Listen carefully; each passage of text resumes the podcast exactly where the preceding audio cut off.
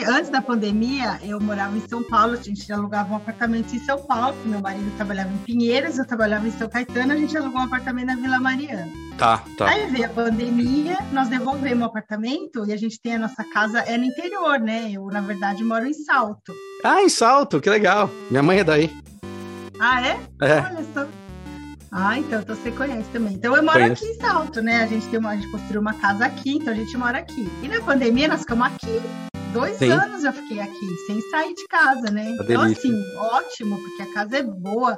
Aqui a gente brinca, né? Eu tenho um andar só pra mim, meu marido tem um andar todo lá de baixo, a gente nem se encontra, a gente só se encontra na hora do almoço. Então, assim, super tranquilo, confortável, internet boa, silêncio. É. Tá também, ó, até tá no plástico aqui ainda. Ó só. Dado. Ah, você fez o doutorado pela MBA Morumbi. Legal. Mestrado e doutorado lá. Ah, fez a sanduíche. Ai, pois é, viu? Essa foi outra experiência também super legal. Sanduíche. Putz, grila, isso é É, foda. sanduíche muito bom, eu queria que fosse só o sanduíche, viu? Só o recheio do sanduíche. É, Clá- quanto tempo você tá na Mauá, Cláudia? Isso que eu sempre fiquei na dúvida. Porque pra mim você tá desde 13 sempre. anos. 13? Não, 13 anos. Ah, então pra mim é desde sempre, tá vendo? É, porque eu acho que a gente se conheceu, eu já estava lá, né? Você conheceu É, no primeiro ano de lá. Acho que o Marcos É, me foi em foi. 2010, 2011, ele era É, por aí, da- bem no comecinho. É. Olá, meu nome é Hulk Janelli, sou professor universitário, design de produtos, sócio criativo da Atom Studios, youtuber e podcaster. E hoje eu tô com a Claudinha Faca. Claudinha Faca, eu tive o prazer de conhecer ela em, acho que em 2010, 2011, foi o, o, o cabeção do Marcos Batista, que vocês sabem que eu adoro pra caramba, que apresentou a gente e me chamando lá para Mauá, que Mauá, que a gente conhece como coisa de engenharia, é, eu fiquei surpreso, né? Eu falei, nossa, na Mauá tem, né? Design, que engraçado, eu nunca tinha ouvido falar, né? E eu fui lá, fiz algum, al- algumas coisas, né? Eu fiz principalmente umas aulas livres, algumas coisas assim, comecei a dar até conceito de porcótipo lá na época tal. E aí foi aí que eu esbarrei com a Claudinha, né?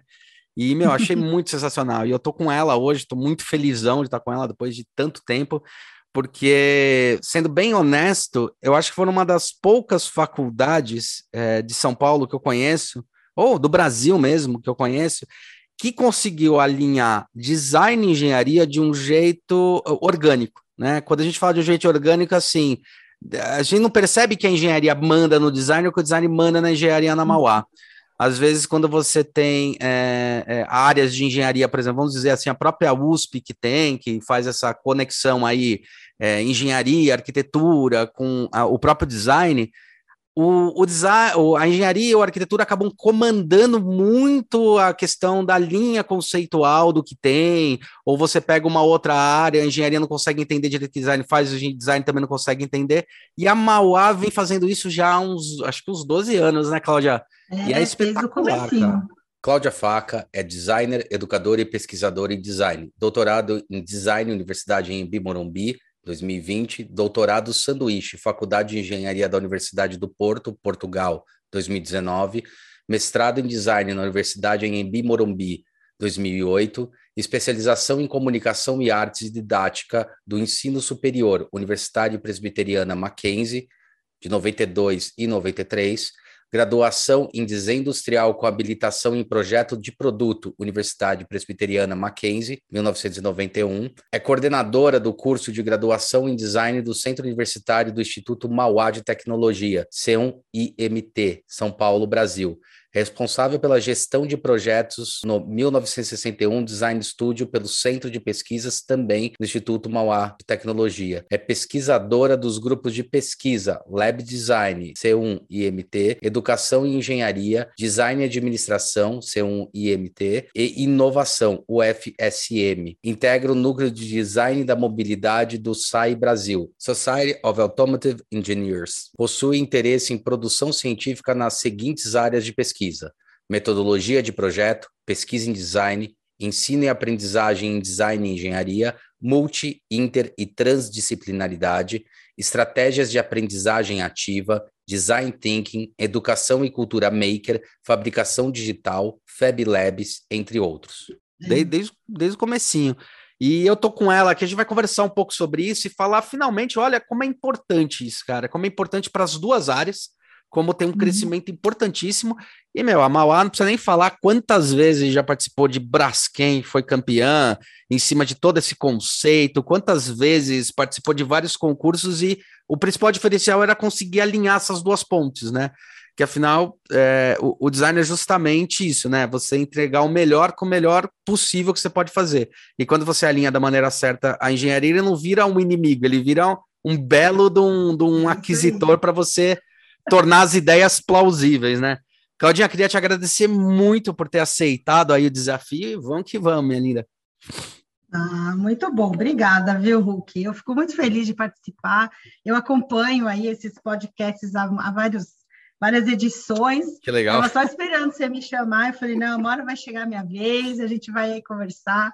Mas eu sempre estou sempre à disposição, gosto muito de você também, quando a gente, desde que a gente se conheceu já há mais desde de 10 anos, você acompanha o seu trabalho.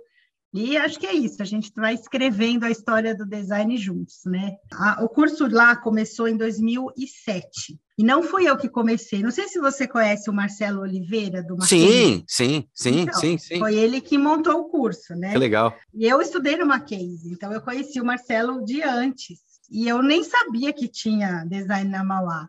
E quando eu estava fazendo o meu mestrado, eu precisava fazer uma, um estudo de caso também com escolas, porque eu estava comparando a metodologia de projeto entre escolas e escritórios de design.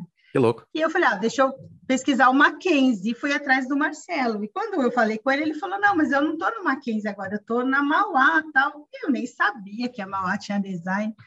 E ele estava querendo sair da coordenação porque ele, ele era tempo integral no, na, no Mackenzie, ele nem podia ficar nos dois, né? Sim. E aí, quando eu cheguei lá, ele falou, pô, você não quer ir trabalhar aqui na Mauá? Eu estava, na época, eu estava dando aula na Belas Artes e na Uniban. Perfeito. E aí, quando eu fui na Mauá, eu falei, ué, eu quero, né? Levei, aí eu levei meu currículo e tal. E aí ele falou, ó, e tem mais, eu estou querendo sair da coordenação, você não quer entrar na coordenação? Falei, ó, nunca fui coordenadora, mas eu topo, né? Porque eu gosto, né, do desafio e tal. Falei, tá bom. E no fim acabei entrando direto para coordenar o curso. Que doido. 2009. Que então doido. foi bem doido, porque eu entrei direto como coordenadora. Então foi hum. até a primeira vez que aconteceu isso, né? De entrar uma pessoa ser contratada para ser coordenadora. Sim, sim, sim, sim. E aí foi ótimo, porque eu comecei dando aula, o curso ainda era pequenininho, estava ainda no terceiro ano, nem tinha formado ninguém. Mas olha, eu aí eu me encantei, porque primeiro que eu sou apaixonada por design, sempre fui, nunca pensei em sair da área de design, isso até é uma curiosidade engraçada, porque meu marido fala que eu sou a única pessoa que ele conhece é. que desde os 14 anos decidiu que ia estudar alguma coisa e nunca mais mudou, né? E nunca saiu da área. Ele falou: "Você desde os 15 anos você decidiu que você ia estudar isso, nunca mais você saiu da área". Cara, e, é, e é engraçado, né? Porque, tipo, antigamente design nem era tão divulgado, a gente nem sabia direito o que, que era, é. né? Eu descobri como é. paraquedas. Na verdade, você, é vou ser honesto, você é a segunda pessoa que eu conheço disso. A primeira era o Barão, o Flávio de Sá, que era meu sócio, né? O, o, o, Flávio. Sim. Ele, desde os oito anos de idade, ele sabia que queria fazer design, que chamava desenho industrial. Falei, meu, é. para mim era arquitetura e até eu descobri no manual. É, eu acho que não sei de onde que veio para ele, né? Mas, por exemplo, para mim, o que, que eu tinha muito contato é que o meu pai trabalhava na GM, ah, na área de RH, não tinha nada a ver. Mas um, melhor, um dos melhores amigos dele era o gerente de design da GM, que Legal. era o Adalberto Bogsan, na tá. época, né? E eu estudava com o filho dele. Então, tá. o filho do Adalberto Box, que é o André Box, estava comigo desde quando a gente tinha cinco anos de idade. então, eu convivia com isso há muito tempo, desde que eu era criança. Uhum. Né? E outra coisa, o, não sei se você conheceu o Veiga da Volks. Sim, sim, sim, sim. Então, o pai do Veiga era também amigo do meu pai. Puta, que legal. O pai do Veiga trabalhava na GM também. Então, meu pai tinha dois amigos que eram designers e os filhos dos amigos eu já conhecia desde que eu era criança. Então, também foi muito engraçado isso. Então, quando eu tinha 15 anos, que eu estava no, colegial e que lembra que tinha que fazer pesquisa, sim, entrevista sim. com profissionais da área, sim, eu fui entrevistar nada mais, nada menos que o Adalberto Boxon, que era o, o gerente de design da GM. Nossa, e eles já estavam lá no Centro de Tecnologia, lá em São Caetano, uhum. né, CT. Quando eu entrei lá, eu falei, nossa, eu é nunca isso. mais vou querer fazer outra coisa sem ser isso. Eu fiquei assim, encantada, muito legal.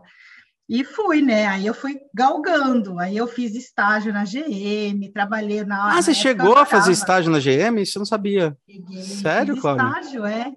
Fiz estágio na GM em 91. Tá. Foi super legal também, desenvolver um carrinho. É que o meu carrinho tá lá na Mauá, né? Senão eu até mostrava. e foi super legal, porque também eu adorava design automotivo, queria trabalhar com isso. Depois que eu saí do, do estágio, eu trabalhei num escritório pequeno em São Bernardo, mas que prestava é, serviço para a Vox, que era com chamava Dual Design, não sei se você já ouviu falar, mas não. ele prestava serviço para a Vox, porque é. o dono desse escritório era irmão do Gerson Baroni da Vox. Ah, tá, Baroni. Uhum. Uhum. Né? Que é do uhum. Denison Baroni. Então, os dois, e o Veiga, que era o diretor da Vox o Baroni, que era o, digamos, o supervisor, eles iam todo dia almoçar nesse escritório que eu trabalhava. Então, assim, eu tinha contato com eles desde muito cedo. Eu amava. Me aprendi muito com eles. A gente é amigo até hoje. Foi super legal. Não, é super Aí, depois que eu saí de lá, aí eu saí da área automotiva e aí eu fui para a área de eletrodomésticos. Aí eu trabalhei na Whirlpool, que na época a chamava Whirlpool... Multibras. Sim, né? sim. Aí, mas aí depois eu vi que o que eu gostava era de design, tanto fazia o produto. Então aí eu trabalhei muitos anos lá na Whirlpool, na área de cocção, que era Sei. fogão e micro-ondas. Uhum. Que era em São Bernardo, depois foi para São Paulo. Aí depois que meus filhos nasceram, aí eu saí da indústria, né? Aí eu já fiquei só no mundo acadêmico, porque eu também dou aula faz muito tempo, né? Eu dou aula desde 94. 94. Eu comecei a dar aula na Fadim, nossa, você chegou a pegar o Wilpon na época do, do Mário Fioretti? Ele já estava lá ou não? Sim, já, sim, né? ele que era meu chefe, estava, estava é. o tempo todo lá. que louco. É, eu fiquei cara. lá até, na Whirlpool, na Whirlpool eu fiquei até 99, né? Tá. Que foi quando meu filho nasceu. E eles, e aí depois eles foram para São Paulo, né? Isso, é. São é. Bernardo fechou, São Paulo fechou, e eles foram lá para Marginal, né? Para o centro. É, eles tinham, eles tinham ali no pré no Robocop, acho que dois, que Isso, foi lá que eu fiz a é. entrevista, inclusive, com o, quando eu saí do Nó, que o, que o Mário Floretti me chamou. Mas eles tinham o centro de tecnologia, não lembro se era Araras, cara, tá tentando lembrar. Não, era Rio Claro. Rio Claro, Rio, Rio claro. claro. Era o centro é, de tecnologia tinha um em Rio inovação. Claro e um em Joinville, né? É, não, de Rio Claro né?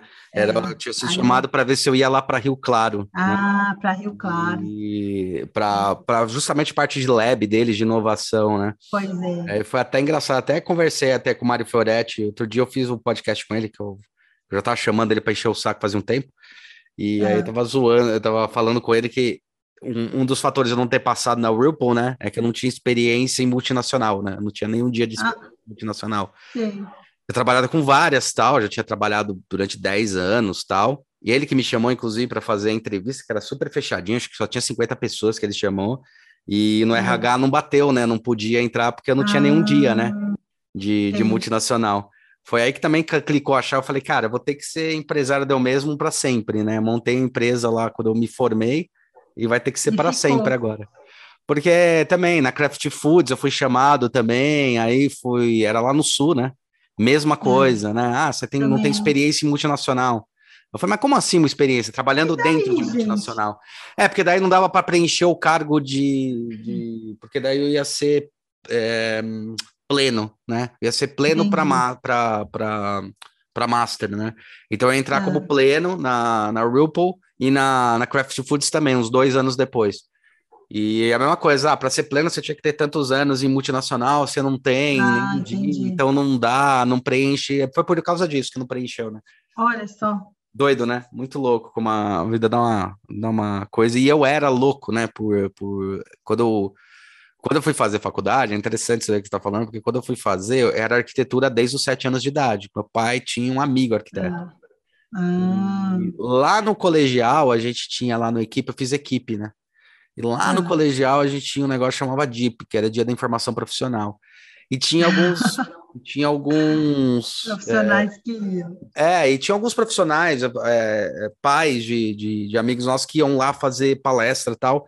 E tinha pessoal de arquitetura. E eu lembro que no, primeira, no primeiro ano lá, foram os, nos três anos, né? Nos três, nos três anos do colegial. E no primeiro ano colegial, um dos caras falou assim: Ah, mas tem um negócio em arquitetura que é legal, que ensina você a fazer embalagem e tal. Eu falei, putz, cara, quero isso daí para mim, né? Quero fazer embalagem, nossa, acho fantástico, quero mais essa área. É. E daí eu queria passar na USP para poder fazer a parte de embalagens que eu sabia que era no segundo ano, era o módulo do segundo ano da USP. Né, uma, ah. uma, uma optativa. Uma disciplina, uma ah, optativa. optativa. E era no, no segundo ano, tinha, você podia fazer o ano todo, optativa 1 e 2, era um negócio de embalagem, tecnologia embalagens 1 e 2 e tal. Acho que ia ter aula até com o Vicente Gil, com o Vicente, eu sempre inverto os nomes. Sim. Eu sei que um é escritor, o outro é o designer. É. E eu inverto os nomes toda, toda hora. E daí eu falei, puta, vou lá, né? Quero fazer. Aí, segundo ano, mesma é. coisa. Terceiro ano, fixo. Aí, quando eu tava é. lendo arquitetura na, na Unesp, eu li lá, desenho industrial. Falei, mas que merda é essa que tá em humanas, né? Humanas artes. Aí eu falei, pois puta, é. era isso. Que meu sonho era trabalhar com eletroeletrônica. Meu Sim. sonho era esse. Tipo, eu lembro que na época da minha faculdade eu queria muito ir pra Sony. Tinha dois lugares que eu queria ir, pra Sony e pra Valita, né? Lembra, a Valita, Sim. ela tinha feito toda aquela, aquela linha Sim, com a. A Valita tinha também. Com a Alessi. De design boa. Era animal, cara. E é. aí eu descobri que a Sony não fazia nada aqui no Brasil, que os japoneses só fazem é. lá e traziam coisa para cá. E depois hum. acabou montando escritório e acabei trabalhando com móvel, que eu achei que eu nunca ia trabalhar. E, tipo, é isso aí, dá uma puta volta doida, né? Muito louco isso. É, é. muito malucão isso. Muito legal. No fim, você fez, você fez desenho industrial também. Fiz desenho industrial, eu prestei desenho industrial na Unesp, hum. prestei arquitetura na USP, que graças a Deus eu não passei. E olha que eu tô a cinco minutos da USP, que eu morava na borda aqui de Osasco, eu tô a cinco minutos da USP na época. Nossa. É, Mackenzie prestei arquitetura e Unesp prestei desenho industrial. FAP, Unesp, ah. desenho industrial e arquitetura na USP e no Mackenzie. Ah. Aí só não passei na USP, passei no Mackenzie, passei na Unesp, passei na, uhum. na FAP. E, mas não passei na arquitetura da, da, da, USP. da USP. Nossa, dei graças a Deus. Hoje eu dou graças a Deus, na época eu fiquei mó mal. Ai, pois é. Eu também prestei, não passei, mas eu também, graças a Deus que eu não é. passei. Nem queria. Acho que é, não foi, não queria, tipo, era bem é, isso, sabe? Eu conto é. que era bem isso. E daí eu fui é. fazer as contas de morar na Unesp lá em Bauru, né? Que é em Bauru, ou aqui em São Paulo, uhum. você é mais barato fazer a FAP. Você é tipo Entendi. metade do preço. Você fez FAP, então. Aí eu fiz FAP. Eu fiz FAP. E na época era muito boa a FAP, né? A gente tá falando de 96 Sim. a 99, 97 a 99. Era um curso bom, era um curso bom. É. É. é. só tinha em São Paulo três, né? Eu prestei Mackenzie e Belas Artes, porque a FAP era no mesmo dia de um dos dois. Acho que da Belas Artes. Belas Artes. É. É. E aí eu falei, ah, eu prefiro. Aí eu escolhi Belas Artes e Mackenzie, passei nos dois e escolhi o, o Mackenzie. Escolheu o Mackenzie. É. é, eu lembro, o, o, o Edi dava aula no, no, na Belas Artes, tanto que às vezes eu ia dava pegar ônibus. Três. É, então, às vezes eu ia pegar o ônibus, subia a FAP, ia pegar ônibus ali na Consolação, né? E daí às vezes eu cruzava ele andando. Eu falei, por onde é que você tá indo? Ah, tô indo pra Belas Artes aqui em cima. É. falei, pô, ele tinha acabado de ter aula com ele, era engraçado. É, então, pensei, ele dava aula nos três, né? É, é, muito louco isso. Putz, e você tava, a gente tava até conversando, né, é, agora há pouco, é, sobre isso, né, que você tinha definido o design como algo que era essencial da sua vida, né, desde os 15, né, como você é. tinha comentado. E, hum. Claudinha, qual que foi a, a ideia, qual, como é que era a sua percepção em relação à engenharia? O que, que mudou quando você começou a fazer essa, essa ponte? Realmente tinha um preconceito da engenharia, tinha uma coisa assim, que é uma coisa curiosa, né, de, de, de hum. entender. Como é que funciona isso? Pois é, é, eu acho assim, o que é curioso é que para a gente, pelo menos para mim, que eu estudei design e a engenharia sempre fez parte do design, para a gente é natural.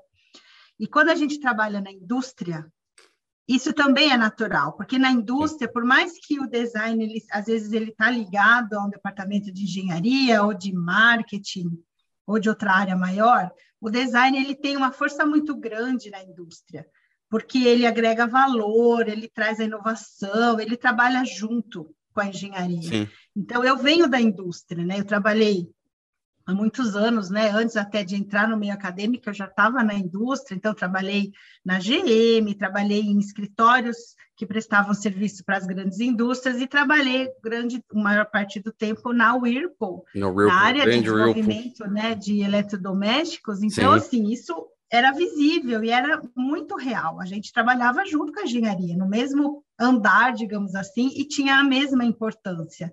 Então, eu aprendi isso, eu aprendi que a gente trabalha junto desde o começo dos projetos, e um não é mais importante que o outro. Sim. Cada um vai ter um protagonismo durante o desenvolvimento, então isso faz parte de qualquer processo.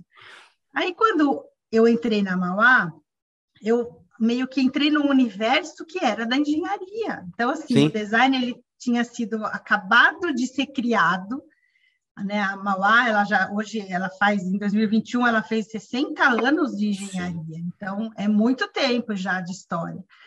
Com um grande sucesso, um curso de boa qualidade, um nome bom no mercado. Então, assim, tudo de bom.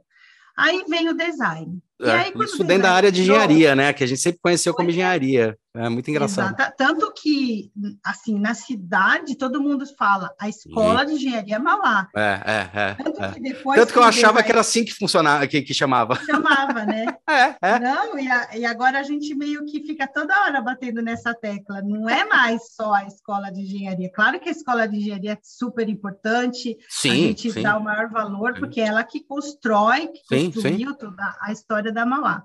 Mas hoje a gente divide o mesmo espaço. Então, do mesmo jeito que na indústria a gente trabalha junto, por que não na escola? Por que, que a gente não pode trabalhar junto na escola? Sim. E o que é legal é que quando o curso de design da Mauá foi criado, a gente já incorporou um monte de elementos da engenharia. Então, já tinha as disciplinas, os materiais, os laboratórios, os professores. Então, para a gente, digamos, importar a engenharia para o design foi assim super fácil. Mas como é que e faz? Aí a gente pra... fazer o contrário. Então, né? e como fazer para não contaminar, hein, Claudinha? Para não contaminar, tipo, a engenharia, acabar contaminando o design, acabar. Como não fazer para. Porque isso é complicado.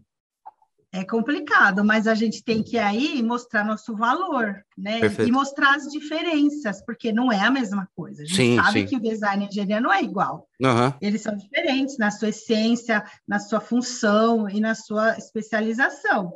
Só que o que é legal é que a gente pode usar o melhor dos dois mundos, né? Sim. né? Vamos usar o que, que o design tem de melhor e o que a engenharia tem de melhor. E a gente foi mostrando aos poucos, eu acho que também isso também tem um pouco claro da minha coordenação. Lógico que tem, lógico. Faz 13 anos, e eu fui mostrando isso, como que o design podia trabalhar junto, como que o design agrega valor, e que o design também não é só estética. Sim, sim. o maior a maior dificuldade que a gente teve no começo foi isso. O pessoal achava que o design era só visual, só um tapa na um tapa na, na forma. Exatamente, uma coisinha estética. Não, faz uma forminha aqui, faz uma cor ali. E não é isso, o design é muito mais do que isso. Então, a gente foi mostrando por projeto, pelos concursos. Você sabe que sim. eu acho que o meu maior cartão de visita lá foram os concursos. Sim, sim, sim, foi mesmo. A gente foi, foi ganhando um foi monte mesmo. de concurso. Foi mesmo. Que eu acho que foi, aí, foi engraçado, concurso... porque é, pela, pelas datas, né, quando você fala, até achei que tinha até mais tempo quando eu conheci você ali, que eu acho que foi 2011, você está falando aí que o curso tem 13 anos, né? Então fazia pouquinho é. tempo que você tinha entrado lá. Acabado, né?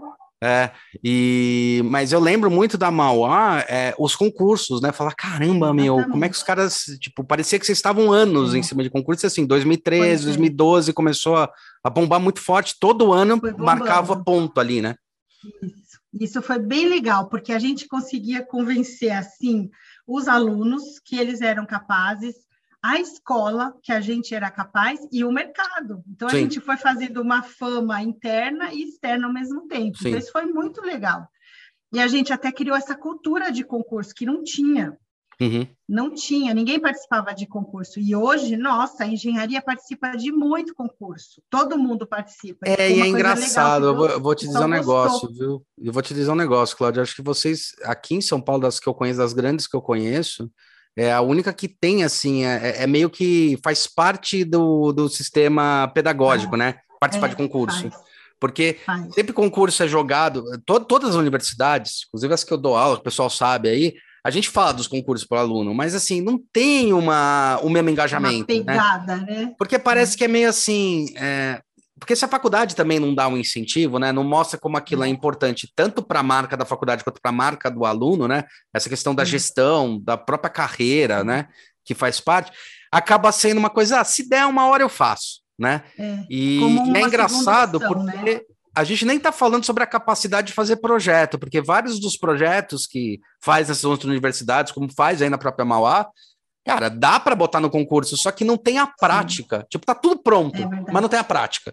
Sabe? Vocês Sim. têm essa prática, é meio tipo, quase é, é, é, é, é não, né?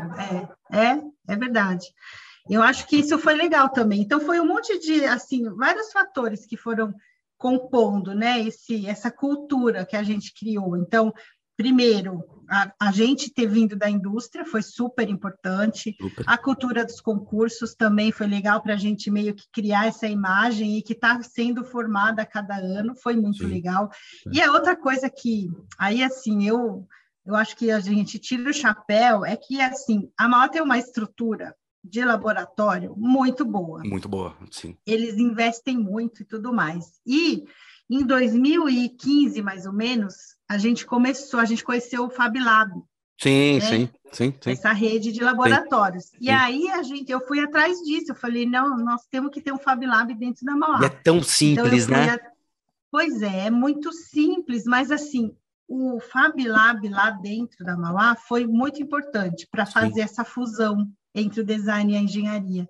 É, quando Porque eu falo que é simples... meio do espaço é. Que foi quando eu, que isso aconteceu. Quando eu falo que é simples, galera, assim, tem que ir lá na, é, acho que é, nos Estados Unidos, né, do MIT, vê, né? tirar o certificado é para você poder ter, ter um monte de coisa, assim, é, é, é, trabalhoso, mas assim, não é coisas complexas, tipo tirar não, um TOEFL, é. fazer o desenvolvimento, sabe?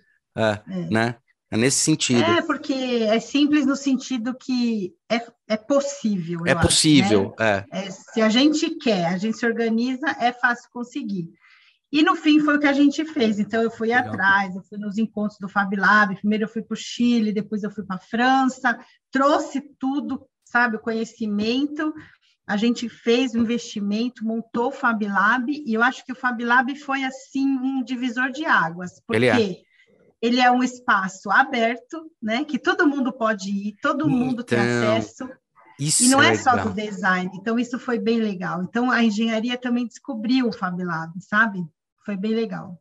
Isso é legal, né? Porque também você tem que abrir um, um, um acho que uma vez por semana, pelo menos para a comunidade, né? Comunidade. É obrigatório sim. abrir. Isso é, é engraçado, porque a gente vê, por exemplo, é, esse negócio do Fab Lab, né? Olha como é importante. O Fab Lab já tem há um bom tempo, foi desenvolvido lá na MIT, Sim, acho que a primeira vez foi em 2002, tempo. 2003, é, que os caras começaram a pensar. Anos, é. Faz tempo pra caramba. E daí eles começaram a subir essa bandeira de desenvolvimento. E eu lembro que o que pega bastante, a, a Mauá é particular, né? E Sim. o que pega bastante na, na, algumas universidades é justamente isso, puxa, mas a gente tem que abrir para a sociedade, aí tem um problema, porque daí bate com as diretrizes da própria universidade.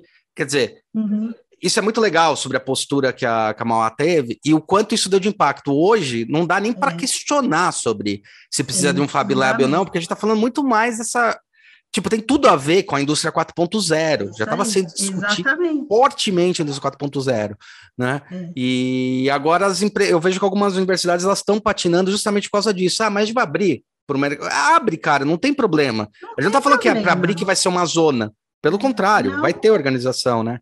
E tem, São Paulo. É tudo, sim. Né? E São falar, Paulo. Em São Paulo investiu pesado nisso com as oficinas livres, né? E de repente tá tudo as moscas, porque justamente não tem gente desenvolvendo isso, né? É, é verdade. São Paulo tem um problema mesmo, porque eles abriram, investiram, mas não criaram a cultura. Esse é, é o problema. É. Não criou a cultura. E a cultura é importante, e, é, e, as pessoas têm que perceber o que, que elas conseguem fazer lá.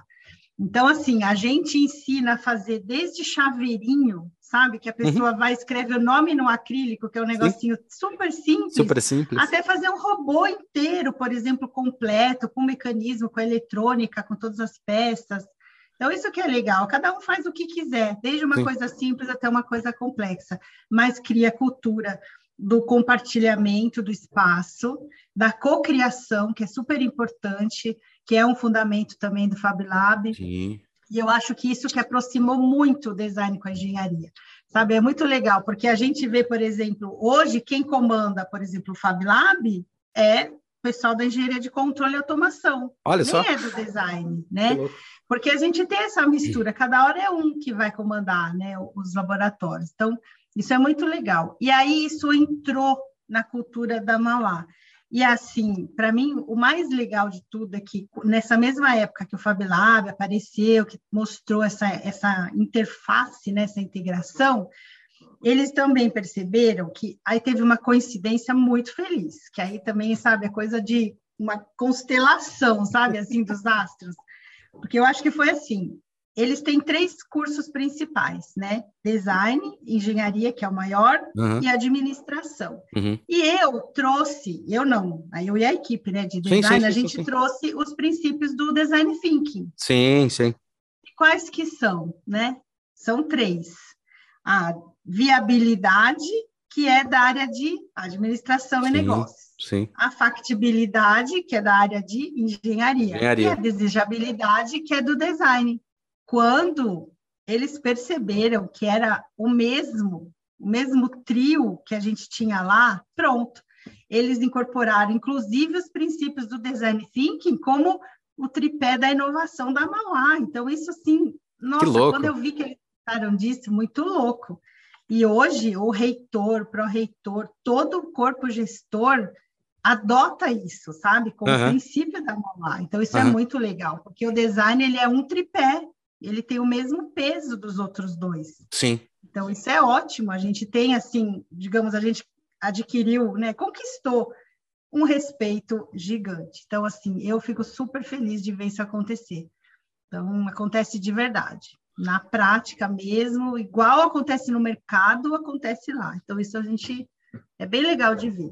É, tanto que a gente sente, né? É muito engraçado porque não tem muito uma. Qualquer projeto que a gente veja, desses concursos, principalmente que aí que explora mais, fora as outras coisas que vocês fazem com parceria e tal, mas uhum. concursos são os que aparecem bastante. Você não, é, é difícil você pegar um projeto né, é, de vocês e falar assim: ah, tem mais cara de engenharia, ou tem mais cara de design. É, é sempre muito misturado. Você vê misturado, que tem uma, né? uma discussão, né? É muito louco isso. Sim. Nunca dá para saber quem que fez mesmo. Tipo, se foi algum engenheiro, é. se foi algum designer, né? É. é isso acontece ah, bastante, ah, é engraçado. E eu acho que tá certo, é, né? É, positivo para caramba. Não tem que ter um dono, né? Não Sim. tem que ter um dono, uma área dona. Eu acho que todo mundo participou, todo mundo tem sua importância e o negócio só dá certo no final por causa disso. Então, eu acho que é assim mesmo. A gente tem uma feira que você deve conhecer, a sim, Eureka, que sim, é onde a gente apresenta os trabalhos de uhum. conclusão de curso. E na Eureka não tem a identificação dos grupos por curso. Ah, é? É Essa por projeto. Sabia, eu já é. tinha visto a Eureka, mas não tinha. Que legal. Então, quando as pessoas vão andando na Eureka e vão vendo os trabalhos, ah, de quem é esse trabalho? Ah, esse trabalho é sobre tal projeto. Hum. Depois, conversando com os alunos, eles falam o que, que eles estudaram, mas não tem essa identificação. E olha, tem um monte de projeto que não dá para saber o curso. Essa é, não dá, não, é mesmo. Não dá. Cara, é, é, é, muito impressionante esse negócio do, dos concursos que não dá para saber. É. Às vezes você tem certeza que a engenharia não é. Na verdade, é bem aquilo, né? É, quando a gente fala de design, assim, na essência, a gente está falando de projeto, né? De ato projetual e a, ir para o lado que faz mais sentido para o projeto, né? Sim, então aquela coisa, exatamente. eu até brinco, né? Que less is boring hoje em dia, né? É, e que eu falo, ah, não tem essa less is more ou, ou não, né? E forma e função. Cara, às vezes um projeto precisa de mais de um lado do que de outro. E é muito louco isso, quando você fala, puta, tenho certeza que a pessoa não era. Assim, isso aconteceu já em várias coisas de concurso. Esse horário que eu vi uns dois, três é, divulgações de vocês na internet. E, puta, eu, acho, eu acho espetacular, cara, isso aí, isso é muito louco. Agora, Ah, como é trabalhar, agora, como Hum. trabalhar a cultura é, dentro da cabeça de quem tá procurando, porque assim, a gente sabe que tá mudando um pouco, agora, uns 3, 4 anos para cá, também dou aula aí há uns Uhum. 15 anos, né? É, Da época ainda que você dava aula, eu falava, por que, que você escolheu design? O cara falava, desenho bem. Eu falei, e o que, que tem a ver com as calças, né? Aquela coisa. Pois é. Tem a ver. Até hoje, né? Ainda tem gente que. Hoje tem, mas é um pouquinho menos, né? É. Mas é engraçado como trabalhar essa cultura É. é, com para para pegar aluno, né, que tem, porque infelizmente quando o cara sai do colegial, hoje em dia com as escolas mais construtivistas, tentando trabalhar um pouco mais, entendendo que a profissão não é aquilo que você Uhum. escolhe, que você escolhe pro resto da vida, mas é o que você tem mais afinidade. Agora tá tendo essa construção realmente em alguns colégios que é, eu acabo até dando palestra, workshop e tal, mas o aluno ainda tem aquela mentalidade do primeiro, segundo, principalmente terceiro colegial, de tipo, vou escolher a área e não quero saber de outra. Não tem nada melhor do que escolher engenharia, engenharia é a melhor coisa do mundo. Escolher medicina, medicina é a melhor coisa do mundo, né? Tudo tá errado. Como Sim. trabalhar isso nessa cultura quando você vai pegar o aluno e puxar para dentro, mostrar essa estrutura? Isso virou orgânico, foi bem difícil no começo, né? É difícil, sim, e ainda é, né? Porque assim, a própria engenharia também está mudando muito. Então, não é só o design que muda, sim, sim. né? A engenharia também está mudando muito.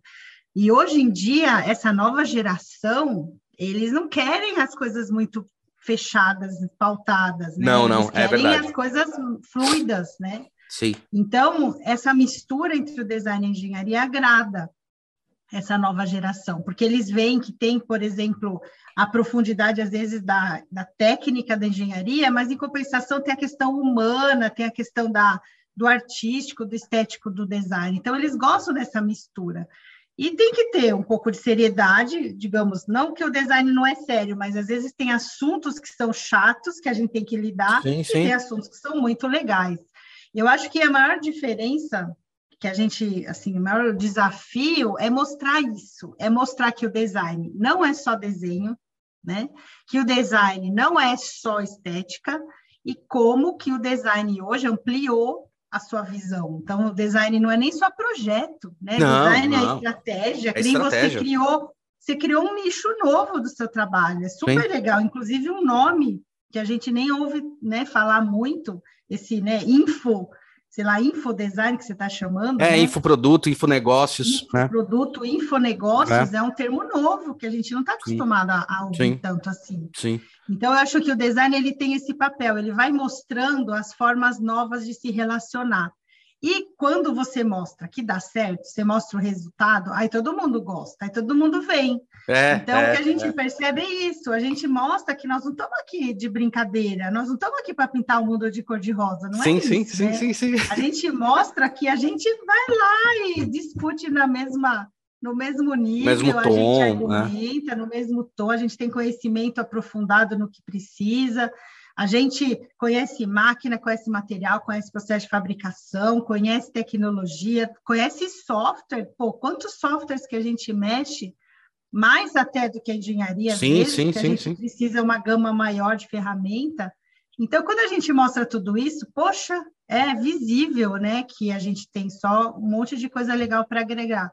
Aí, aí a parte da engenharia adora, e eles vêm procurar muito. Então, assim, o que a gente vê é que hoje a demanda, pelo menos interna, né, na Mauá, a demanda da engenharia pelas ferramentas do design, por essas coisas que o design pode agregar, essas participações, essas contribuições, nossa, é super legal.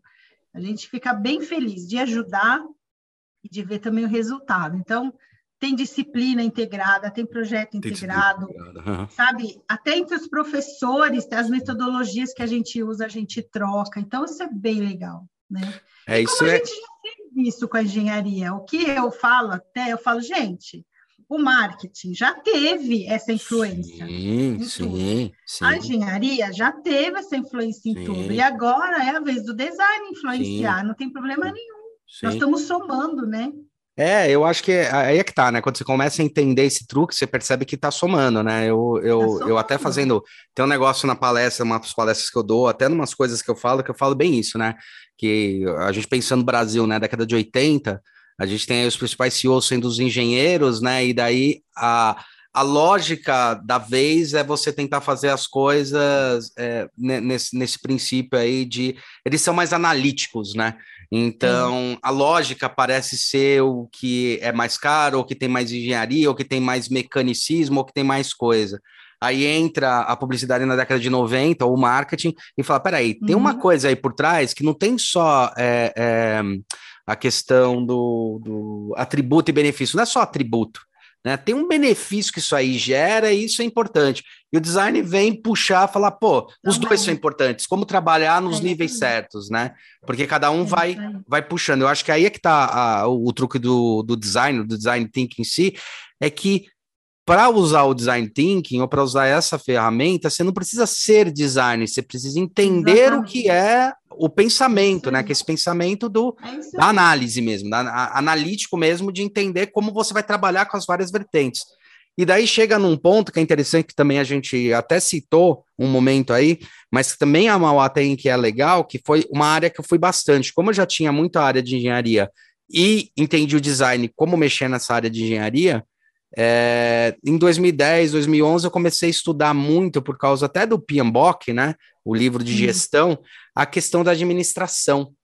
E daí eu fui pesquisar administração e falei, cara, abriu tanto a minha cabeça, e na época eu lembro que tinha uh, um pouquinho mais para frente, mas, sei lá, 2015, até 2013, até antes, tinha o, o, business, o business model, e daí, Sim. quando começou a olhar o business model, que ele era uma fotografia de tudo aquilo que a gente fala sobre negócio, marca, posicionamento estratégico, fez, faz tanto sentido que hoje eu falo, meu, você não consegue desenhar e nem partir de um desenho para alguma empresa. Uhum. E quando eu falo desenho, não é desenho à mão, tá? É desenho de um projeto. Então, desenhar uma é. ideia, desenhar um projeto, desenhar para que lado uma empresa deve ir. Você vai fazer produto, serviço, negócio, não importa, né? Às vezes é, uhum. é, é resolução até de chão de fábrica. Mas você olha o business e você, fala, você começa a pontuar e a mapear Tipo, é, hoje em dia eu não consigo fazer um projeto para uma empresa se eu não entendo qual é esse business dela, qual é esse, esse canvas. Uhum. Tanto que é muito normal pegar uma empresa, abro o canvas de modelo de negócio, posiciono as peças no tabuleiro e falo, cara, teu problema está sendo ou a comunicação, ou, ou o seu cliente, ou o seu. É, às vezes o seu insumo não está claro, ou como você está vendendo não está claro, e daí você vai organizando essa história. Eu acho que foi fundamental, né? E, e, e vocês também têm esse braço, né? Isso aí Sim, também é bem também bastante é. trabalhado nesse sentido? Também é, a gente tenta aproximar ao máximo, mas assim, eu confesso que está sendo mais difícil ah, é? aproximar a administração do que a engenharia. A engenharia acho que tem mais pontos em comum e, e a administração está chegando agora. Então a gente está conseguindo pelo business plan, né? O, é, o, o Canvas, Canvas é isso é uma ferramenta, com certeza, Coringa, que todo mundo tem Nossa, conhecimento, né? usa e, e, conversa bem com as, as áreas. E, e, a questão da estratégia também eu acho legal, sim. e do próprio marketing, porque sim, a administração sim. cuida mais dessa, desses conceitos, né? Do mercado, isso. do negócio, isso. da estratégia, né? Das pesquisas. Micromercado, macro, é isso aí. Exatamente. Então a gente aproxima por aí a gente já considerava, que nem eu falei, né, a engenharia e a administração, a gente já considerava isso nas nossas disciplinas, no TCC, no, no escopo né, do design. A gente é que está tentando agora fazer o contrário.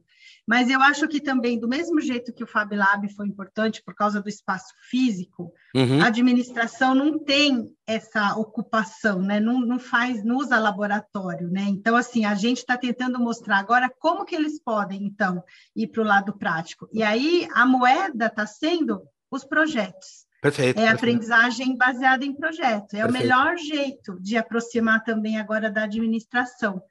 E a gente agora, assim, já desenvolvia até TCC junto, sempre aproximava, né? O design que fazia a criação, a administração fazia todo o negócio e a, e a engenharia fazia a viabilidade, né? A factibilidade. Então, assim, no TCC é fácil de mostrar, mas no dia a dia que está sendo agora o maior desafio.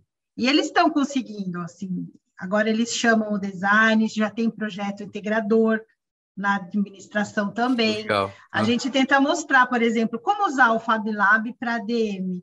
Então, uhum. assim, até é legal. Outro dia a gente está montando uma oficina para fazer no Fab Lab e a gente pôs o Business Canvas Business Plan, tridimensional. A gente Ah, construiu um tabuleiro Ah, boa. Bonitinho. legal. A gente fez como se fosse um jogo de tabuleiro físico, tri- Aham. tridimensional, para eles usarem, para a gente ensinar a usar o Canvas, né? Então, você vê, foi um jeito da gente aproximar. Então, nós estamos tentando fazer isso agora. Nós estamos descobrindo formas de interação que não são só pela teoria, tem que ser pela prática, pelos projetos e pelos laboratórios. Então, até isso a gente está fazendo. Eles usam, por exemplo, a gente faz uma simulação de uma linha de produção Perfeito. física de verdade. Uhum. Aí a DM usa, né? Porque eles, ele é legal ver o processo de montagem de uma linha de produção, tudo que acontece com as pessoas, Os gargalos, né? a- né, os gargalos, com o tempo, com toda a organização, né, estratégia. Então, assim, a gente está conseguindo aproximar também. Mas eu confesso que pela linguagem, eu acho mais técnica, a engenharia foi mais fácil. É, porque eu acho que Agora a fazia mais, tá fazia mais segundo parte da história, né? Quando a gente É. pensa como é que o design entrou no Brasil, que era justamente para suprir, eu acho que todo, todo o ABC, né, na época de Sim, desenvolvimento, já era ligado. já era meio ligado. indústria- Na verdade, o É. design ele teve que meio que se descolar, falou, olha, eu não faço só desenho, o, o, desenho, é, o desenhista copista, que eu lembro de alguns É. profissionais falando que eu comecei como desenhista copista, né? Acho que o Júlio Freitas falou isso, é. então, que ele começa como desenhista copista e aí vai se desenvolvendo, né? Mas É. administração é engraçado, porque realmente, quando a gente entra com, com design thinking, ou quando entra com essa metodologia, que agora ela já se desenvolve, cada um já pega pedaço do design thinking e se desenvolve na área, começa a perceber como é estratégico, Muito né? O bom. que, que é esse famoso estratégico na visão do design? O que, que é uma empresa voltada para o design estrategicamente? Não Sim. necessariamente, ah, porque tem um desenho bonitinho. Não, o que, que é o desenho do projeto, o desenho da empresa, como é que ela se da posiciona empresa, do negócio, né? do negócio em si. É. Que momento, É. hoje em dia tem grandes empresas, a gente também está fazendo, essa- tem essa mentalidade, mas, por exemplo, a Questunó, que é gigantesca, né? Que a gente conhece pra Sim. caramba. É uma coisa que a gente estava discutindo outro dia, né? Com os meus ex-sócios e tal, até discutindo bastante isso. O quanto que, para você ter tomada de decisão para fazer um projeto quando um cliente pede, é, você tem que entender qual que é o negócio dele e falar, cara, o teu problema não Sim. é tipo fazer mais um produto. Talvez a quantidade de produtos que você tem é legal É, é alinhar alguma coisa, mas você consegue enxergar se você olha de uma maneira administrativa sobre isso, sim. né? E é engraçado esse, é, essa história, porque é, eu lembro que na minha faculdade a gente teve é, aula de administração, mas a nossa aula de administração era administração de empresa, o que eu achava que era um erro estratégico, né? Hoje, Uhum. olhando, eu falo, pô, a gente aprendeu, mas era administração de empresa. Hoje eu tento dar aula para designers ou até para outra área, pegando o Canvas, mostrando e falando justamente isso. Falo, olha, o que, que a gente trabalha, né? O que, que a gente tem, o que, que é tangível, o que, que não é tangível, onde é que Sim. às vezes está o gargalo, às vezes por que, que marcas que têm um- um- um- uma, uma história de desenho ruim, né? Ou tem um, um design que, vamos dizer assim, do jeito clássico, todo torto e funcionam muito bem. Eu sempre dou o exemplo da Coca-Cola, né? Eu adoro a Coca-Cola, porque a Coca-Cola tem. é, é eu, eu falo que a Coca-Cola, não sei se já ouviu comentar, mas eu adoro ela porque ela é espetacular nesse ponto de vista, né? Tipo, se fosse numa faculdade de design, por exemplo, é, Ah. o, quem desenharia a Coca-Cola ia tirar zero, né? Porque a marca não é legível, né? Aquela história, né? Ah, o rótulo é vermelho para um negócio refrescante, o líquido é preto, que o negócio tem que ser refrescante, fora tudo, É. né? A garrafa foi baseada no cacau, que não tem nada a ver com a Coca-Cola, né? Então, assim, Pois tudo é. errado. E como é que os caras, né, montam toda uma estratégia? certo, né? É muito É. louco. Então, É. é, para mostrar um pouco essa história, né? Que cada ponta vai ajudar muito a construção da marca. Mas tem que saber enxergar isso, né? Que É. designer pra, design para ser estratégico tem que, tem, tem, tem que enxergar isso. A gente está num momento muito bom, mas também não É. tem que ficar subindo a bola achando que, tipo, Não, é a bola da vez e tudo que a gente conta. fala tá certo. Não, é, é como olha, né, o projeto. Aí é que tá, né? É isso aí.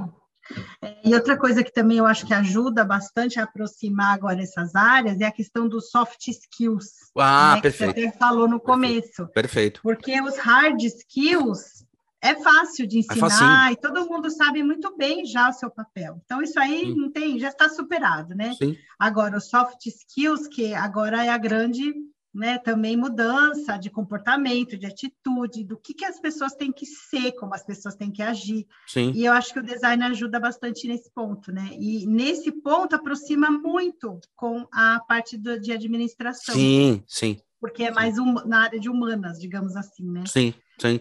É, e Então, também tem aquela, que- a- o processo de. que Você tem que obrigar meio o processo de empatia, de alteridade, né? Tipo, de entender realmente qual é a problemática, né? Eu acho que talvez o grande truque do, do design, assim, a gente fala bastante design e tal, mas a maioria das ferramentas, para quem começa a estudar isso, vê que, nossa, mas são parecidas, né? A construção do próprio.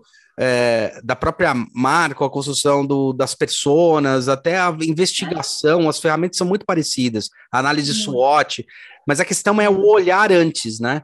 É olhar e falar, É. peraí, peraí, qual que é a dor mesmo que está sendo e não o que eu acho que é a melhor resposta, né? É isso aí, olhar as pessoas, né? Eu acho que essa, essa assim, se eu fosse re- resumir numa uma frase o que, que o design faz é isso, né? É observar as pessoas antes de tudo começar, Uhum. né? É e isso, eu é. acho que nessa hora é, e é, é o nosso papel, e é isso que a gente está tentando mostrar, porque resolver tecnicamente todo mundo sabe, fácil. ninguém vai ensinar É fácil. a fazer isso. É. Agora, o que que vai resolver? O quê? E É. para quem? E quem Pra vai quem? querer aquilo? Né? Como? É, quem? é. quem que quer aquilo? É isso que a gente está tentando mostrar. Não adianta você gerar uma solução gigante, magnífica, se ninguém quiser, né? É, e tem uma outra coisa também que a gente percebeu nesse mercado que foi uma puta transformação, né? Quando você tem essa abertura da internet, essa possibilidade de esse prosumidor retornando, né? Eu gosto muito desse conceito Uhum. do Alvin Toffler, né? Que é o consumidor e produtor de bens e serviços. Esse retorno, o quanto tá mais complexo e o quanto você Oh. precisa realmente testar mais e botar as coisas para rodar para ir adaptando Sim. ela. Não é colocar de qualquer maneira, tá, galera? Não é aquela coisa, vou colocar de qualquer jeito. Mas é começar a testar, porque não é mais tão fácil você mapear como foi na década de 80 e 90, onde você só tinha uma Uhum. mídia de divulgação, um método, então era muito mais fácil você registrar isso. Hoje está muito mais ampla essa história. E eu vejo que se você não tem ferramentas para poder investigar isso, você acaba atacando no lugar errado. Às vezes o problema não está no produto, às vezes o problema está no como você entrega, às vezes o problema está na relevância. E a, a questão que eu acho que também está crescendo bastante é, é ampliação de micronichos, né? E assim, Sim. micronichos de consumo, né? Então, Tudo, então, né? pessoas que estão a fim de consumir um tipo de produto diferente de outras pessoas, você tem que ter a possibilidade de fazer as entregas de mesmo valor, né? Que É. aí é que tem um crescimento grande das da indústria maker, do, da indústria 4.0, que vai demorar ainda um pouco, tá engatinhando, mas vai, Vai- gerar vai bastante emplacar, relevância né? para isso, né? Sim. É, essa coisa do nicho é bem interessante mesmo. E eu acho que isso é- é uma mudança gritante, porque Sim. você vê, né? A própria questão da relação do design com, digamos, a sustentabilidade. Se a gente for ver na história, né? No começo era o ecodesign. Sim, Aí, sim. tum, fazer a é madeirinha. ecodesign. Depois virou sustentabilidade. Legal, risca. Agora não é mais sustentabilidade. Agora é o ESG, né? O SG, pode escrever. Que é, mai- é é a mesma coisa, só que falada de outro maior. jeito, maior, envolvendo agora a governança, que é a questão das, das empresas. Então, você vê, cada hora é um aspecto a mais que a gente tem que levar em conta. E o design vai entrando, vai se conversando, vai pegando parte, vai contribuindo, vai se relacionando. Então, isso que eu acho que é legal. A gente também tem uma facilidade de adaptação muito boa, né? Então, qualquer coisa, a gente gosta de problema, né? Tendo um problema para resolver, Ah. a gente resolve, não importa da onde veio o problema, não importa para quem é o problema, tanto faz. A gente quer ter um problema legal, desafiador e complexo para resolver. E a gente vai resolver usando tudo que tiver a nosso alcance, né? As outras áreas incluindo, né? É, então, isso que eu acho que é legal, que daí a gente fala por que, que a, a postura do design muda tanto, né? Que a gente fala, é essa capacidade de tipo, cara, não, preci- não é que eu precise, eu acho que um bom design não é aquele cara que vai, precisa resolver na área dele. Né? A Uhum. design tem uma área específica, não, ele tem que resolver o problema do projeto, né? Então, onde tá, aí eu vou, vou elencando as pecinhas mais adequadas, né? Eu costumo brincar aqui para os meus alunos que aluno, até palestra, workshop, qualquer coisa, que o mais importante não é saber, é ter o telefone de quem sabe. Né? Pois é. Então, você ter É a- estrutura ali, saber como gerenciar, eu acho que é mais importante. Tanto que eu acho que design hoje em dia para é, o crescimento que ele teve, ele se coloca hoje como um gestor, né? Ele tem que entender que ele é uma gestão de pessoas, gestão de, de, de risco, gestão de, de problemas complexos, né? Tem é. até outro, outro dia saiu o novo relatório lá daquele fórum, World Forum, né, né uhum. Economic, que tá falando quais que são as 20 habilidades, né, que é trabalhar com problemas complexos e tal, e é justamente isso aí que você está falando se há 20 anos atrás, é, principalmente quando eu me formei, tinha muito essa questão do hard skill ser usado, agora você vê muito mais os soft skills, ou as suas habilidades de trabalhar com o é. outro e com as problemáticas, é.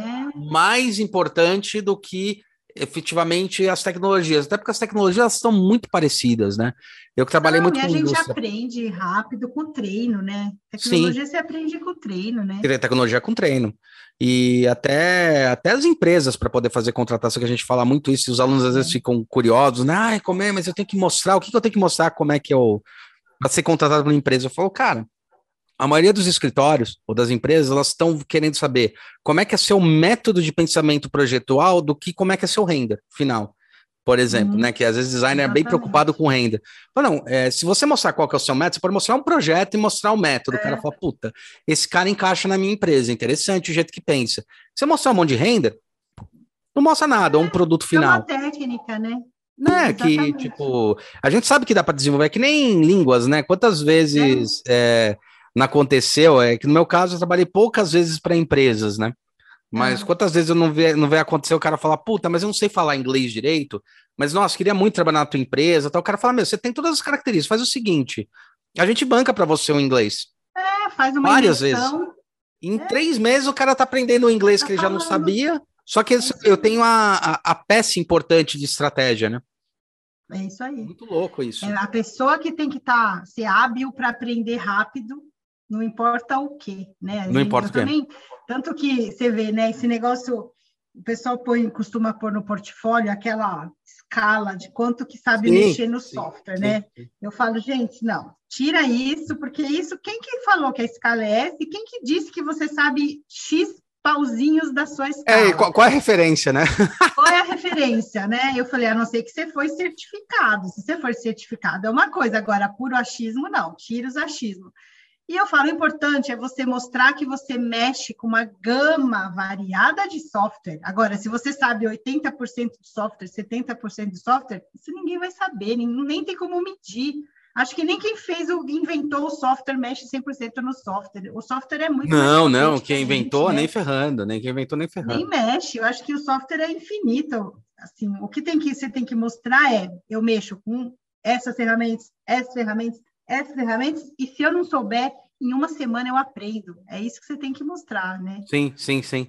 Sim, e como eu me encaixo dentro da cultura né, da empresa. Eu me encaixo, é. exatamente. É. Porque é eu acho que também. Importante. Isso eu acho que é uma busca interessante, Cláudia, que é, é uma crítica que eu faço para o pessoal mais da velha guarda, tá? E também eu faço parte, né? A gente faz parte, de certa forma. já tá ficando, né? Já, já. Mas é engraçado, né? Eu falo que eu, eu, eu não ligo de ficar é, idoso, o problema é ficar velho, né? Esse é, é o problema. E, mas eu vejo o pessoal reclamando, eu acho muito engraçado o pessoal reclamando, falando, ah, antigamente era melhor, né? E daí eu lembro da minha, da minha geração que meus pais falavam a mesma coisa, né? E daí eu falo, pô, mas tinha aluno, tinha, tinha coleguinha incompetente, como tem aluno hoje incompetente? Uau, é. E tem uma coisa interessante nessa nova geração que eu acho bem legal, que às vezes as pessoas criticam, tal, não sei o que lá, que é justamente essa capacidade, tipo, cara, se não fizer sentido, eu realmente não vou fazer. Não vou fazer. Porque as marcas estão entendendo isso. As marcas estão se posicionando assim também, porque o mercado está se posicionando assim. Olha, é. se uma marca não fizer alguma coisa que não faz sentido, eu não vou consumir, eu não vou atrás. E as pessoas também começaram a entender isso, né? E, e, talvez conectar aquilo que, sei lá, a geração do meu pai era a geração que falava: olha, trabalho é uma coisa e lazer é outra. E eu, é, as pessoas me, às vezes me perguntam, né? Quanto tempo você trabalha por dia? Eu falo, meu, 24 por 7. Eu, eu não paro. A gente é um prazer, né? É, é uma delícia trabalhar. É um prazer, assim. tipo, é. não é um trabalho, é tipo aquela coisa da cabeça ficar trabalhando, ficar é. falar, ah, quando é que eu boto em prática, entendeu? Tenho meus horários é. para botar em prática, mas e eu é. acho que isso aí vem dessa geração que eu acho super saudável. Né? Eu acho muito legal é. quando eles colocam isso, óbvio que tem, como tinha na nossa, o radicalismo, tem o radicalismo do cara fazer, ah, não, vou sentar e ficar esperando. Não, isso nunca ajudou ninguém, né? Mas eu gosto muito de algumas mentalidades que tem nessa turma nova, que é esse pensamento, né? Do gostar muito, do entender, de fazer, porque você vê que, inclusive, os resultados ficam melhores, né? Tanto que a minha busca, quando eu tô dando aula, quando tem, tem permissividade nisso daí, que é, cara, não me interessa o que você vai me entregar, me interessa você me entregar relevância, né? Que a gente, principalmente no primeiro semestre, que eu dou bastante aula né, numa das universidades, que é justamente essa brincadeira, né? Fala, mas, mas você não trabalha com produto? Eu falei, não, eu trabalho, é a minha escolha, né? Mas eu trabalho com brand, produto e estratégico, justamente por essa parte de administração aí. Uhum. E o que você vai me entregar não me interessa. O que me interessa é como é. você vai me entregar, se aquilo é tem relevância. Você chegou ali, né? Como você chegou ali. E como é que isso daí faz sentido para o público? Porque também tem uma outra coisa que foi uma coisa que eu demorei para aprender, que na minha geração era a geração do design estrela, porque eu fui bem da 97 hum. a 2000, era onde o design estava começando a crescer, e ele deixou de ser o design que era para ajudar a indústria, mas ele começou a virar design estrela. Então era assim, hum. a gente era educado a ser a estrelinha, né? A ser o design que ia assinar as coisas. Eu, eu sou dessa geração. E que era uma é. geração que a gente já meio, meio que criticava, falava, mas puta, tem que ser é. isso, não tem que ser, sei lá. Pois é. E, e aí vem justamente essa, esse questionamento, né? Que é o posicionamento que você vai ter. Né? Você entendendo que às vezes não é um projeto que vo, não é o que você acha do projeto, mas é como você entregou melhor o projeto. Que foi um questionamento uma vez que eu comecei a ter observando coisas do cotidiano, né? Eu lembro que eu tava. Eu lembro quando eu dei um clique, esse clique foi muito importante. Eu já tinha montado o escritório, tava lá na Vila Madalena, é, o escritório, hum. primeira, primeira sede, a segunda também foi lá. E, mas a gente ficava ali perto do cemitério. E uma vez eu olhando um, um, um outdoor, né? É, no, na rua, isso acho que 2002, tinha assim: argamassa rola que nem bola no campo. Eu lembro disso, muito claro. E eu olhei aquilo lá, eu falei assim: nossa, que propaganda tosca, que propaganda ruim. Que coisa horrorosa. E daí deu uns uma meia hora, eu comecei a refletir. Eu falei, nossa, eu que tô sendo tosco. Porque assim, Você o tá falando disso é esse, não sou eu. o cara tá preocupado com a pelada que ele vai jogar, ele, ele entende a referência do campo de futebol, é. essa linguagem. Então, o que, que eu tô falando, né? Por que, que eu tô sendo tão é, é, estrelinha, né? Tipo, do tipo, é. ai, tá errado. Não, tá certo, eu que tô errado, né? Aquela história. Ah, Caras é horrível, né? Eu sempre dou esse exemplo que Caras é horrível, né? A revista Caras. Fala, legal, cara, se eu desse a Caras para um bando de design, vocês iam destruir. Era a revista que mais vendia no mercado. Ah, hum. mas ela é justamente para o consultório. Fala, mas é para ali que serve, é ali que mas é a é linguagem. Isso. Esse é o propósito, né? Esse é o propósito. Eu acho muito legal quando começa a uhum. cair a ficha disso. E eu uhum. acho que o público, o, o, os alunos hoje começam a questionar isso. Se você prestar atenção, você entende como é que é o mercado, né? É. Eu acho que isso que é legal, né, de dar aula. Pelo menos isso é, que eu acho muito Eu acho bom. que sim. É, e você sabe que isso que você falou de dar aula é legal porque a gente também pega várias gerações, né? Eu já estou dando aula para os filhos dos meus primeiros alunos. Sério? Então, que legal! legal isso, né? Já está na segunda geração pensa, eles já todos, né, os mais anteriores já casaram, já tiveram filhos, e os filhos estão vindo fazer design, então isso é muito legal. Que legal. Então, a gente já está em outra geração, já são os nossos netos do design, né? Eu brinco, é, é verdade. Do design. é super legal, acompanho muito. E isso é verdade, né? Eu concordo. Essa coisa de você acompanhar para quem é, é o mais importante.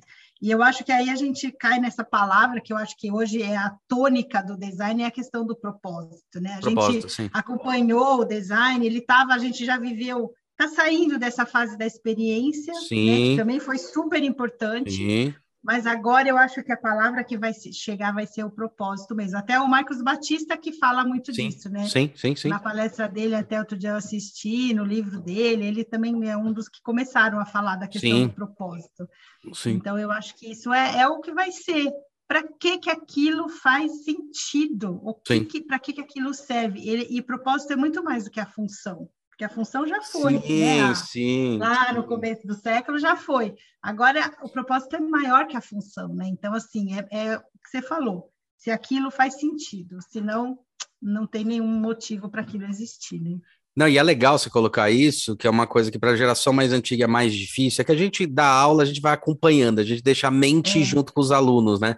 Mas assim, não é que. Porque a gente está muito acostumado com. Eu falo que o modernismo veio e ele é muito legal, mas ele construiu na nossa mente uma coisa muito errada. Que assim, um subscreveu o outro. E não é subscrever, é, é empilhar, né? É. Vai empilhando, então, tipo, não é que a, a, questão da experiência ela não faz mais Caiu, sentido, né? mas a é. experiência já foi, eu já entendi como ela funciona, então essa experiência gera o um propósito, que gera tal coisa, né? O, o, o, o Seragini, ele falava um negócio muito louco, ele fala que a marca, né? Isso quando eu tive aula com ele lá em 2013, fala que a marca, um momento, é se tornar uma marca espiritual, mais do que uma marca, né? Um, um objeto. E ela tá chegando nesse nível, né? Então, é. qual é o propósito dessa marca? E não eu vou consumir. Porque eu acho que nós dois, a gente chegou a pegar uma geração que era. A pessoa tinha um Nike, eu lembro disso na minha, na minha época. A pessoa tinha um Nike porque era Nike. É. E hoje eu vejo que as pessoas têm a marca porque a marca diz algo, tem algo a dizer. É. Né? Mais do que a própria Mais marca. do que a marca. Né? É, eu não vejo mais as pessoas falando, ó, oh, eu, eu vi tal marca, tanto que eu vejo muito mais fácil as pessoas pulando de marca para marca. Óbvio que é. você tem os extremistas, você tem os lovers, né? Essa coisa. É. Isso aí sempre vai ter. Mas eu vejo muito mais as pessoas pulando mais facilmente de marca para marca é. do que. Quando a marca mostra o Quando a marca né? mostra o propósito. É. Tipo, olha, eu tô fazendo isso por causa disso. Então, é. eu vejo isso acontecer muito facilmente. Eu vejo os alunos é. trocarem fácil. E não é Maria vai com as outras, é meio assim, tipo, não, não faz sentido. A, a, marca não tá me falando alguma coisa que faz sentido, né? É. E às vezes você vê, tem marcas novas que surgiram agora que elas têm muito mais propósito do que produto. Sim, Nem sim. tem produto quase. O produto é tão sim. básico que tanto faz. Mas Sim. o propósito da marca é tão forte que só o propósito já é suficiente. Né? Sim. Não precisa nem ter tanto produto, né? Sim. Claro que o produto acaba sendo bom. É, mas aí é que tá, né? Porque daí é o que a gente é conhece como produto, né, Cláudia? Que o pessoal é. conhece como produto que ainda tem essa mentalidade do tangível, mas é. tem infoproduto, infomercado. Então, tem, assim. Tem tudo, né? Tudo isso acaba sendo empilhado. Então, não é necessariamente entregar um produto. Eu, eu, eu gosto muito do. Assim, óbvio que não chega nesse nível que você está falando, mas eu gosto muito do conceito da, da, da Amazon, né? Que assim, a Amazon tem o quê? Três produtos no leque dela? Tem Alexia, tem é. É, o Kindle Canal. e, tem, e é. mais alguma outra coisa.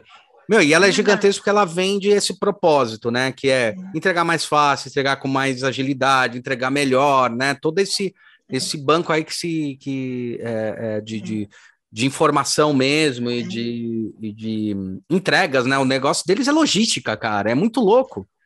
É. Que nem o Mercado Livre, é, que cresceu pra caramba, porque é logística a, a, história. É logística, é o acesso e a facilidade das pessoas comprar o que quiserem e receberem em qualquer lugar, né? Que faz todo sentido, né? É faz o all in one acontecendo. É muito louco. É muito louco. É. Claudinha, a gente deu uma hora.